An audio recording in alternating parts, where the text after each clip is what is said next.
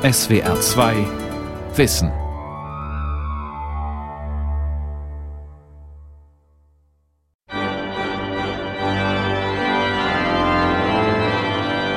diese Art und Weise, Sprache, einzelne Sätze, sowohl als Übersetzender, als auch als Predigender, als auch als Schreibender, mit ungeheurer Energie aufzuladen, das macht Luther so schnell keiner nach.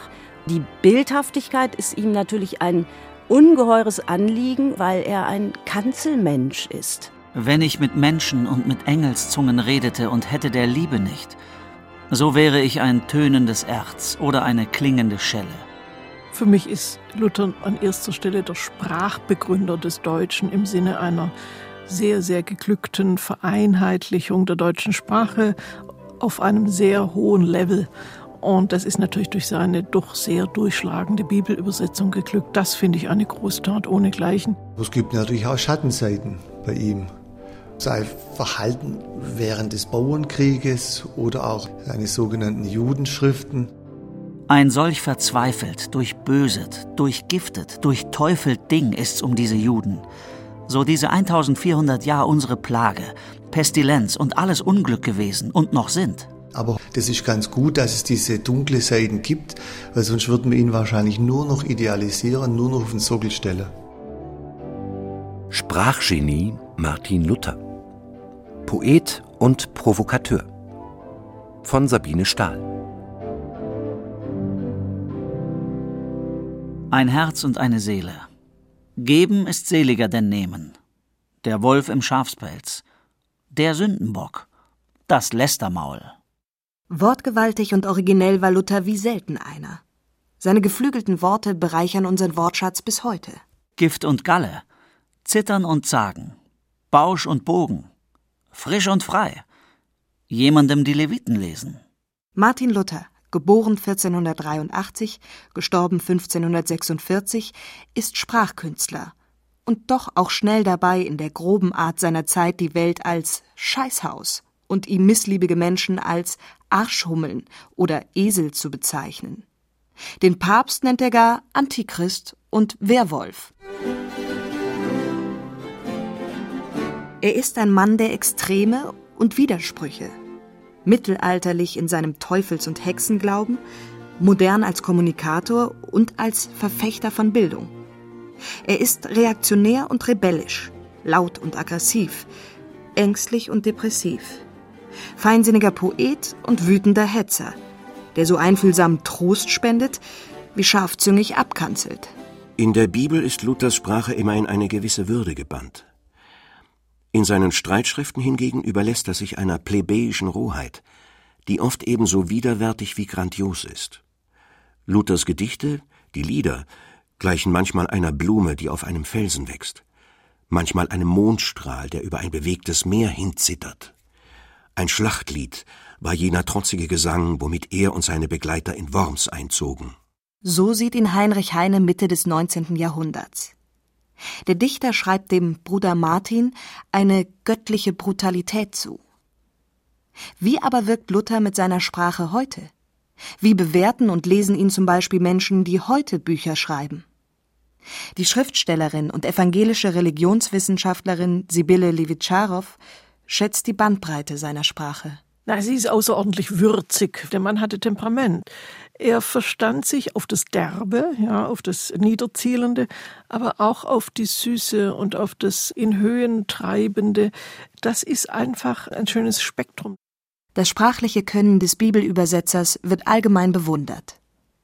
Doch wie der Reformator beim Wort genommen agierte und agitierte, das ist der Schriftstellerin Felicitas Hoppe nicht geheuer.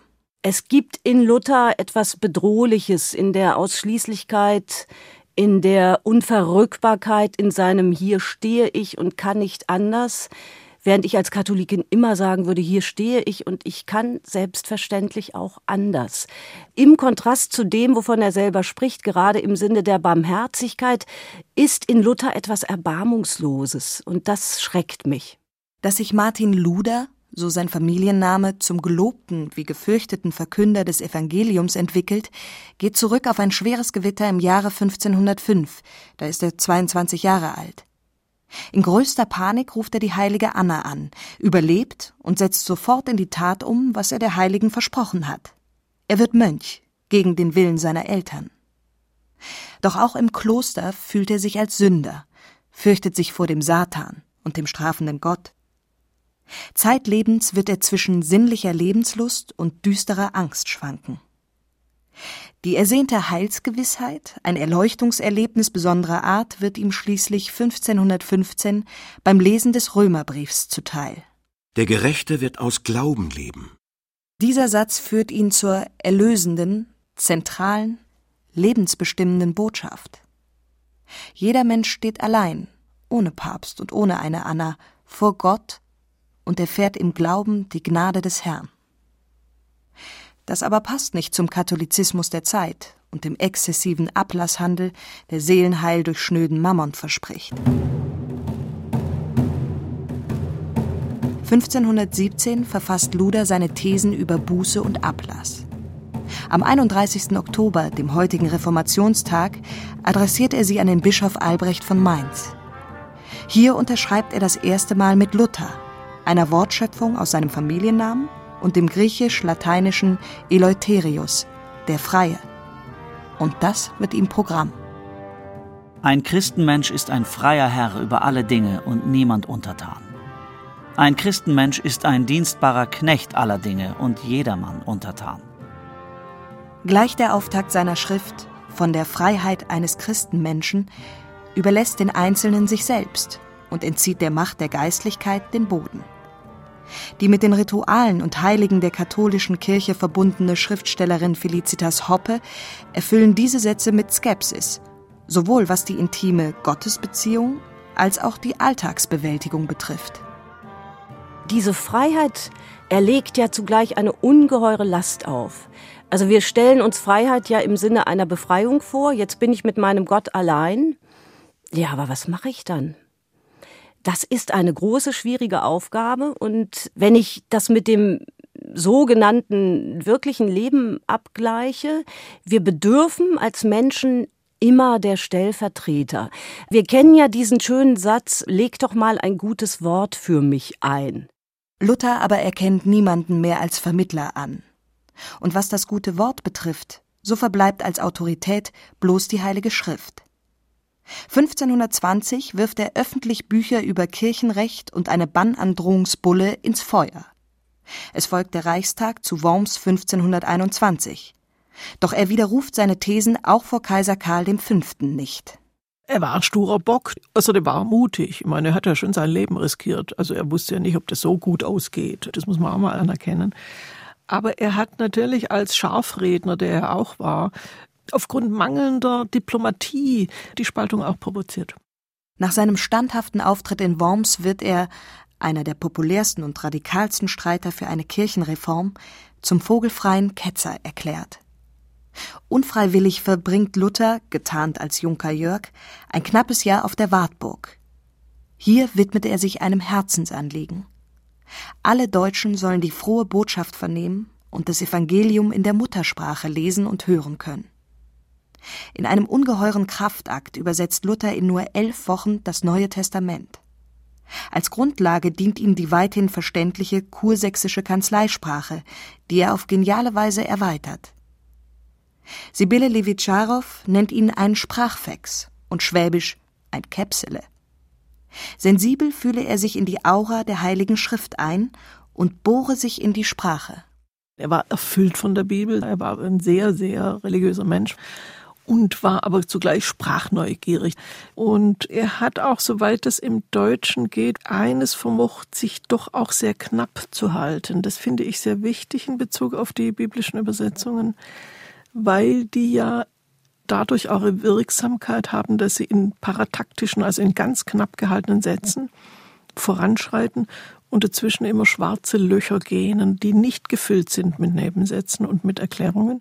Die Theologin und Reformationsbotschafterin der Evangelischen Kirche Deutschlands, Margot Käßmann, betont besonders die Originalität Luthers, der die deutsche Sprache erst schafft. Seine Übersetzung kreiert sie im wahrsten Sinne des Wortes, also über ein Wort nachzudenken aus dem Griechischen oder Hebräischen und dann auf Lückenbüßer zu kommen oder auf Geizhals, das Licht unter den Scheffel stellen.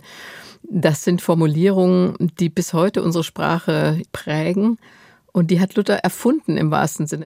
Niemand kann zwei Herren dienen. Ihr könnt nicht Gott dienen und dem Mammon. Matthäus 6, Vers 24.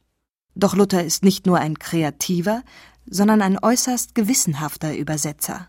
Er hat einmal einen Metzger gebeten, vor seinen Augen ein Schaf auszunehmen, damit er die richtigen deutschen Begriffe für die hebräischen Begriffe kennt.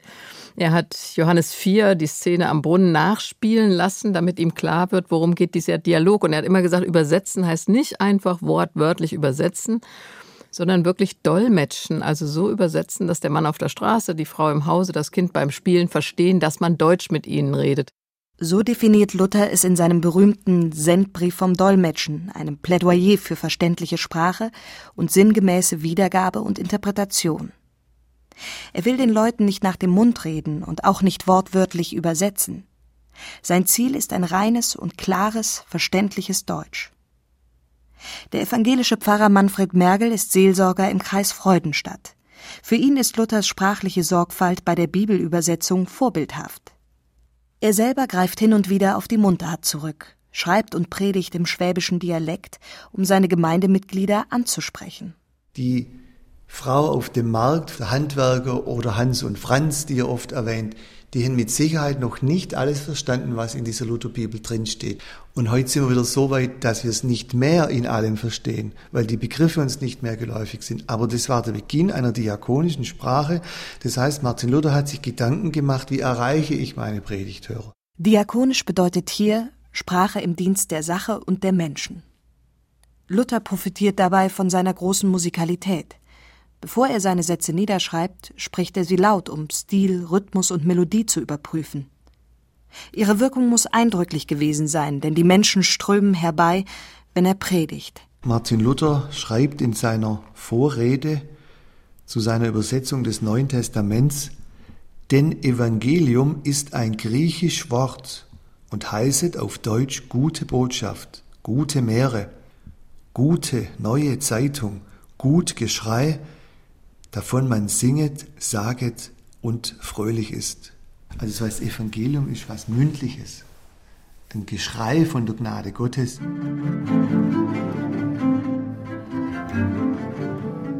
Luther belässt es bekanntlich nicht beim Singen und Predigen. Er ist einer der produktivsten Schriftsteller der Renaissance. Durchschnittlich verfasst er 1800 druckreife Seiten pro Jahr, veröffentlicht Flugschriften und Bücher – oft in Zusammenarbeit mit dem Künstler und Drucker Lukas Kranach dem Älteren. Felicitas Hoppe nennt ihn einen Großmeister medialer Verbreitung auch als Schriftstellerin und Geschäftsfrau, wenn ich das so salopp sagen darf, möchte man sich von Luther eigentlich eine Scheibe abschneiden. Also sich diese Kanäle verfügbar zu machen, sie zu nutzen und in einem durchaus manipulatorischen Sinn auch, also zu wissen, wie man seine Botschaft verkauft.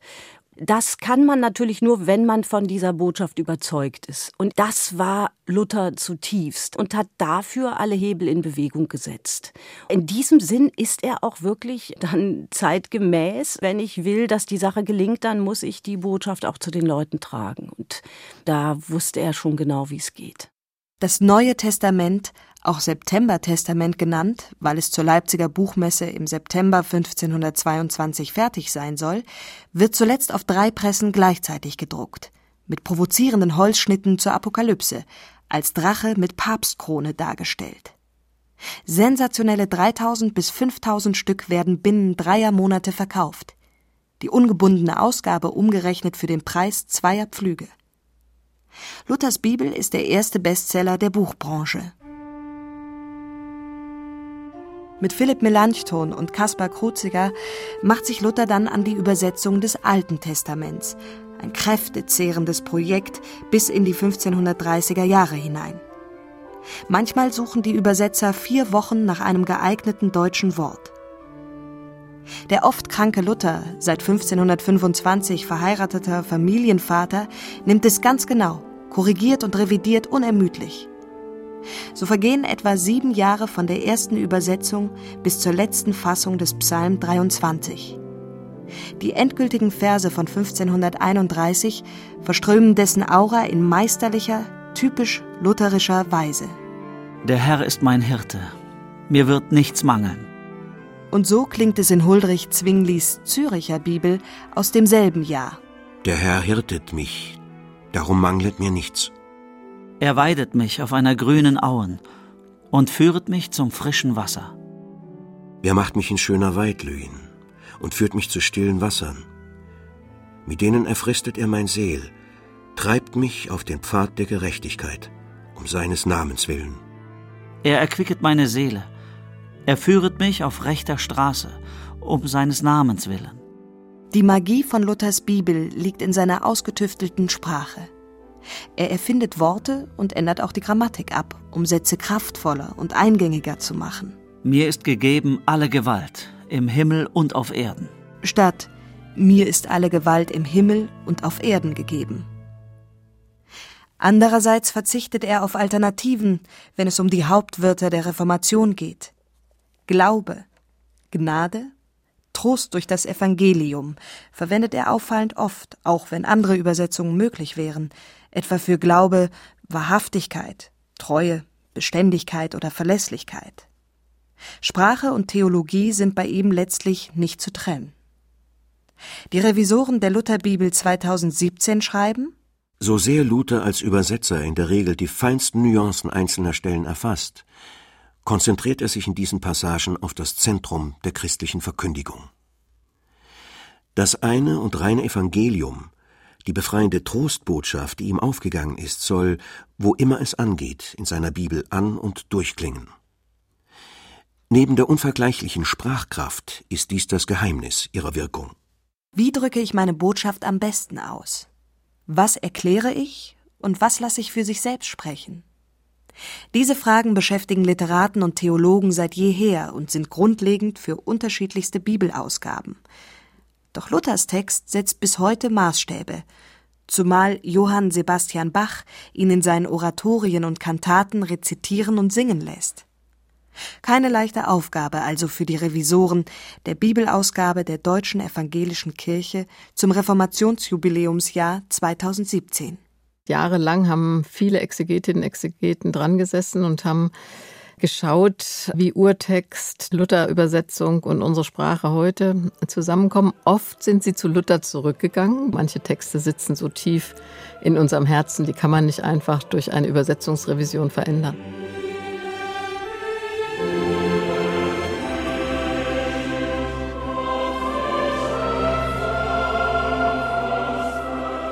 Margot Käßmann begrüßt, dass viele Sätze wieder in die Version Luthers rückübersetzt wurden. Etwa der Hirsch lechzt nach Wasser ins Lutherische der Hirsch schreit nach Wasser. Und dass nun endlich im Römerbrief die Apostelin Junia genannt wird, anstatt wie bislang die historisch verfälschte männliche Form Junias. Gut finde ich, dass ein wenig doch die Diskussion um inklusive Sprache stattgefunden hat und der Apostel Paulus jetzt an die Schwestern und Brüder in den Gemeinden seine Briefe schreibt. Das hat auch wieder zu Kritik geführt, aber die Revisoren haben gesagt, ganz gewiss war die ganze Gemeinde gemeint. Und wenn wir liebe Brüder heute hören, da hören wir nur einen Teil der Gemeinde. Interessante Erfahrungen mit verschiedenen, auch modernen Bibelausgaben hat Pfarrer Manfred Mergel im Schulunterricht gemacht. Zum Beispiel mit der in gerechter Sprache und mit der Volksbibel mit X. Die sehr vereinfachende Übersetzung gibt es nicht nur als Buch, sondern mittlerweile auch im Internet. Sie wird kontinuierlich überarbeitet. Und Gott sagte zu Adam, Hey, du kannst dir von allen Pflanzen nehmen, was du willst, klar? Du kannst von den Früchten, die auf den Bäumen wachsen, so viel essen, bis du platzt. All you can eat. Fühlen sich Kirchen bzw. bibelferne Jugendliche wirklich durch diese Sprache angesprochen? Heute muss man parallel andere Übersetzungen verwenden, weil die Jugendlichen können oft nichts mehr damit anfangen. Wobei ich habe im Religionsunterricht mit Zehntklässern mal Übersetzungen verglichen, also Dialekt, Luther und Neue Übersetzungen und da war am Ende eine Abstimmung und da hat die Bibel Luthers klar gewonnen. Je älter Luther wird, desto rücksichtsloser, härter und sturer ist er, wenn es um die Durchsetzung seiner Überzeugung und Interpretationen geht. Über sein cholerisches Temperament gibt Luther selbstgerecht, ja fast kokett in den Tischreden zu Protokoll. Niemals geht mir Beten, Predigen, Schreiben besser vonstatten, als wenn ich zornig bin. Denn Zorn erfrischt mir mein ganz Geblüt, schärft den Geist, vertreibt die Anfechtungen. Anlässe für seinen Zorn gibt es viele, zum Beispiel die aufständischen Bauern und deren Anführer Thomas Münzer. Kalt und brutal ruft Luther dazu auf, die Bauern niederzuschlagen. Denn der Prediger der Freiheit hat nicht die politische Freiheit im Blick. Sein Fokus Gott und die Dreifaltigkeit allein. Die Juden sind ihm schließlich ein besonderer Dorn im Auge, weil sie Jesus Christus auf Teufel komm raus nicht als den erwarteten Messias anerkennen wollen. Sibylle Levitscharow, Schriftstellerin und Religionswissenschaftlerin. Er machte ganz wenige Versuche, mit äh, zwei, drei Juden ins Gespräch zu kommen und das misslang, weil es gab kein Hinüberziehen der Juden in die Konversion und das wollte er. Er wollte sie zum Christen machen und dann wäre ja alles gut gewesen. Es hat halt nicht funktioniert und dann wurde er im Laufe der Jahre immer bösartiger und dann fielen die wirklich die entsetzlichen Sprüche über das Judentum, die später im Nationalsozialismus sehr gerne verwendet wurden. Ich bewerte diese schwarze Seite eher im Sinne eines wirklich tragischen und entsetzlichen Vertuns einer elementaren Chance, sich mit dem Judentum auszusöhnen, weil es hat bis zu einem gewissen Grade in Luthers Hand gelegen, da eine Versöhnung zu stiften. Luther ist durch und durch Anti-Judaist. Kein rassistischer Antisemit wie die Nationalsozialisten, die ihn 400 Jahre später zitieren. Gleichwohl lassen seine Worte gegen die Juden unseren Atem stocken, wenn er dazu aufruft, dass man ihre Synagoge mit Feuer anstecke, dass man auch ihre Häuser abbreche oder zerstöre, dass man ihren Rabbinern bei Leib und Leben verbiete zu lehren, dass man ihnen Geleit und Straße ganz und gar aufhebe, dass man ihnen nehme alle Barschaft und Kleinod an Silber und Gold und lege es beiseite zum Verwahren, dass man ihnen in die Hand gebe Flegel, Axt, Spaten, Rocken, Spindel und lasse sie ihr Brot verdienen im Schweiß der Nasen. Auch für die Schriftstellerin Felicitas Hoppe hat Luthers Umgang mit den Juden seinen Ursprung darin, dass ihm die Bekehrung trotz aller rhetorischen Bemühungen nicht gelingt. Das, was heute Political Correctness genannt wird, kennt er sowieso nicht. Das ist sozusagen die Kehrseite des genialen Luther. Da ist er ohne Zweifel fanatisch und dann wiederum gnadenlos. Aber die Gnade ist ja auch das Fach Gottes und vielleicht nicht das Fach Luthers. Die evangelische Kirche Deutschlands hat sich mittlerweile, wenn auch spät, von den Juden und Hetzschriften des Reformators distanziert. Der übergroße Held ist vom hohen Sockel geholt und hat Menschenmaß angenommen zeigt sich fehlbar in seiner Intoleranz und Ignoranz. Aber auch, typisch für diesen schillernden Luther, wie Margot Käßmann sagt, zart und einfühlsam. In letzter Zeit habe ich viele Briefe gelesen und da ist mir Luther der Seelsorger sehr nahe gekommen. Der war nicht nur so ein Poltergeist, sondern hat sich Zeit genommen, beispielsweise einem Mann, da würden wir heute sagen, der depressiv ist und Suizidgedanken hat, zu beraten. Und in einem, das ist ein schöner Text, den ich gelesen habe, wird er gefragt, ob ein Mann sich lächerlich macht, wenn er Windeln wäscht. Und da hat Luther so eine wunderbare Antwort und sagt dann, Gott lacht doch mit allen Engeln und Kreaturen nicht, weil der die Windeln wäscht, sondern weil er es im Glauben tut. Da ist es wieder. Bei Luther geht es nicht ohne die Hauptwörter der Reformation. Und das wiederum führt zwangsweise zu dem Beiwort, das der kühne Bibeldolmetscher so selbstbewusst im Römerbrief eingesetzt hat. Dem Sola. Allein. Diese kleine umstrittene Vokabel, auf der das gesamte Gebäude der Reformation steht. Allein der Glaube. Allein die Schrift. Allein die Gnade ein echtes lutherisches, gedolmetschtes Machtwort. Er hat ja, der Mensch wird gerecht allein aus Glauben, das Sola da eingefügt, das so im Urtext gar nicht zu finden ist. Das wird ihm dann sehr massiv vorgeworfen und dann schimpft er und sagt, also wer das nicht kapiert, dass allein aus Glauben gemeint ist, der ist so wie ein Rindvieh, das auf eine geschlossene Scheunentür schaut. Das muss man doch sehen, dass man diese Tür sozusagen öffnen muss. um den Sinn dieses Satzes klar zu machen. Allein aus Glauben und im Glauben erfährt der Mensch die Gnade Gottes. Für Sibylle Levitscharow stellt Luther damit auch jene Weiche, die zu einer für sie bedenklichen Verweichlichung der Sündenlehre in der evangelischen Kirche führt. Weil er ja doch davon ausgeht, dass es auf das Leben, das der Mensch im Diesseits führt, nicht so sehr ankommt, weil die alles überstrahlende Gnade Gottes das aufheben wird. Und das ist eine Schwächung dessen, dass der Mensch Verantwortung hat im Leben für seine Taten. Das werfe ich ihm durchaus vor. Hier, am Dreh- und Angelpunkt zwischen Philologie und Theologie, zwischen Wort, Bedeutung und Auslegung wird, ganz unabhängig von der zeitlos scheinenden Strahlkraft seiner Poesie, die tiefen Dimension der lutherschen Sprache deutlich.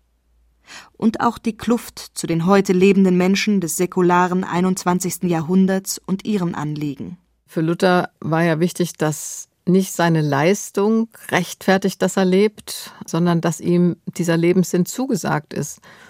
Da denke ich, das ist ein aktuelles Thema heute für Menschen, die in der Angst leben, dass sie nicht leistungsmäßig mithalten können, dass sie nicht schön genug sind, nicht reich genug, nicht erfolgreich genug sind, um was zu gelten, wie jemand zu sein und dann sagen zu können, doch, dein Leben macht Sinn, auch wenn du nach den Maßstäben dieser Erfolgsgesellschaft nicht mithalten kannst. Das ist, glaube ich, auch heute eine befreiende Botschaft, aber das ist die Aufgabe der Predigt, den biblischen Text in den Kontext von heute zu übersetzen. Hier schließt sich der Kreis wieder beim Wort und beim Dialog über die gute Botschaft. Denn sie ist es, wofür der Reformator brennt, wofür er die gesamte Klaviatur der Sprache bespielt, wofür er mit Menschen und Engelszungen dichtet, predigt, schimpft, singt, hetzt und kämpft. Auf der Kanzel, auf dem Papier, am Tisch. Der schwäbische Pfarrer Manfred Mergel hat Luther und seiner gewaltigen Sprache folgende Zeilen gewidmet. Ursprache, himmelsstürzend, kräftig und mächtig, einer Sprachlawine gleich. Die trifft, wen sie trifft, stets provozierend. Unfassbar geheimnisvoll, im Geiste die Geister scheidend, mehr als eine Sprache, des Wittenbergers Wortmacht.